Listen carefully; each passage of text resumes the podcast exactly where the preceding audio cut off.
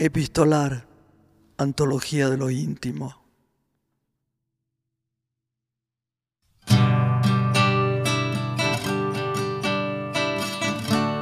Encia Verducci es editora, periodista y poeta. Nació en Italia, pero cuando tenía solo cuatro años, su familia se mudó a México. Y se siente, de hecho lo dijo en varias entrevistas, una escritora mexicana. Sus poemas fueron traducidos al inglés, al francés, al hindi, al polaco, entre muchas otras lenguas. Uno de sus libros se llama Cartas de Usurpación, que pese al nombre no es un libro epistolar, sino un bellísimo poemario. Para el episodio de hoy, por supuesto, elegimos una carta.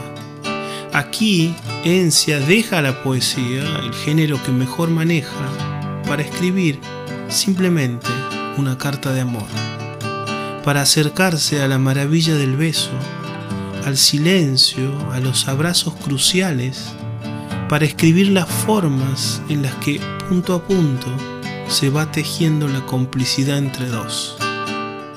Lee la actriz María Merlino.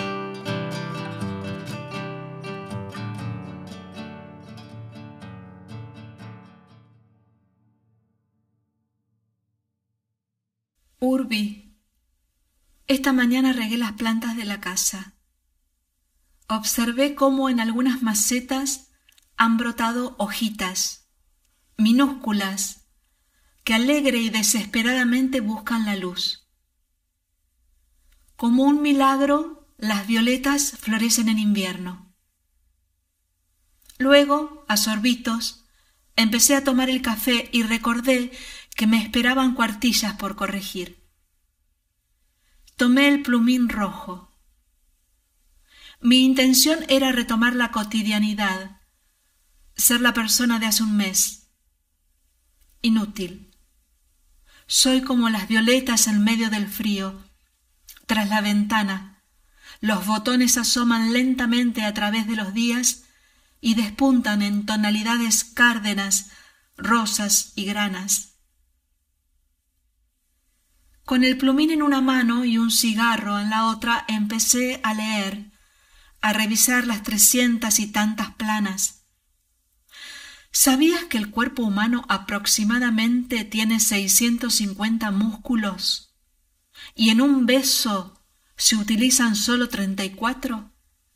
Por supuesto, me refiero a esos besos con los que te sube la presión sanguínea y el pulso se acelera a 150 pulsaciones.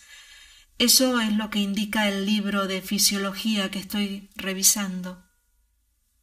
El músculo orbicularis oris es el más importante para besar.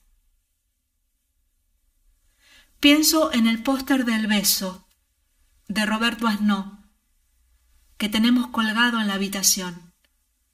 Doisneau retrató la perfecta utilización de treinta y cuatro músculos. Inmortalizó el orbicularis oris. Hace unos años me enteré que fue una puesta en escena del fotógrafo para la revista America's Life. Esa imagen es tan bella que... ¿qué importa? Deberíamos tener esa foto en nuestras casas, en la oficina, o llevarla en la cartera. Con el tiempo las parejas se besan menos y, sin embargo, gente que apenas conoces te orilla instintivamente para que la beses en la mejilla. Es una convención social que no entiendo. El beso es el inicio de todo, el principio de la intimidad y el deseo.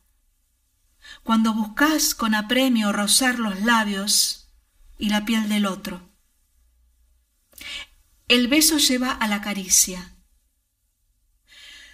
¿Te besé la mejilla cuando nos conocimos? Estoy casi segura que no. Sabemos que la capacidad de la memoria es relativa, que tus cien mil millones de neuronas y cien billones de interconexiones pueden disentir o conciliar con las mías sobre un momento preciso, una misma experiencia compartida. La certeza es que hemos sido amigos de tantas maneras, hemos reído, guardado silencio y abrazado en momentos cruciales. Es extraño, pero la vida nos une en momentos decisivos. Con naturalidad volvemos a una conversación donde la última frase se verbalizó unos años antes. Volvemos, quizás con distinta madurez, bordando nuestra complicidad. Quisiera recordar todo tal cual sucedió, sucede. Urbí. Persistir en la premura del primer beso la suavidad de la primera caricia, el olor de tu nuca en la funda de la almohada, el modo de tomar la taza del café, las maneras de acomodarte en el sillón cuando lees, esa forma peculiar de decirme vení. Mientras escribo esta carta, me percato nuevamente de que las violetas han floreado en invierno sin evocar la alegoría de la primavera, y no por ello el color de sus pétalos son menos intensos y su forma perfecta. Mientras escribo, escucho tu llave girar en la cerradura. Me percato que amo al que conocí, amo al que estoy conociendo y entra en la casa. Encia.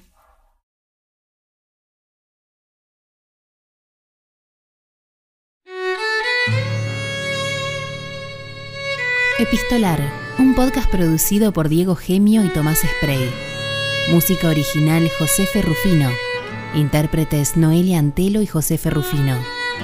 Diseño Nicolás Borojovich. Búscanos en las redes sociales como Epistolar Podcast o en nuestra web epistolarpodcast.com.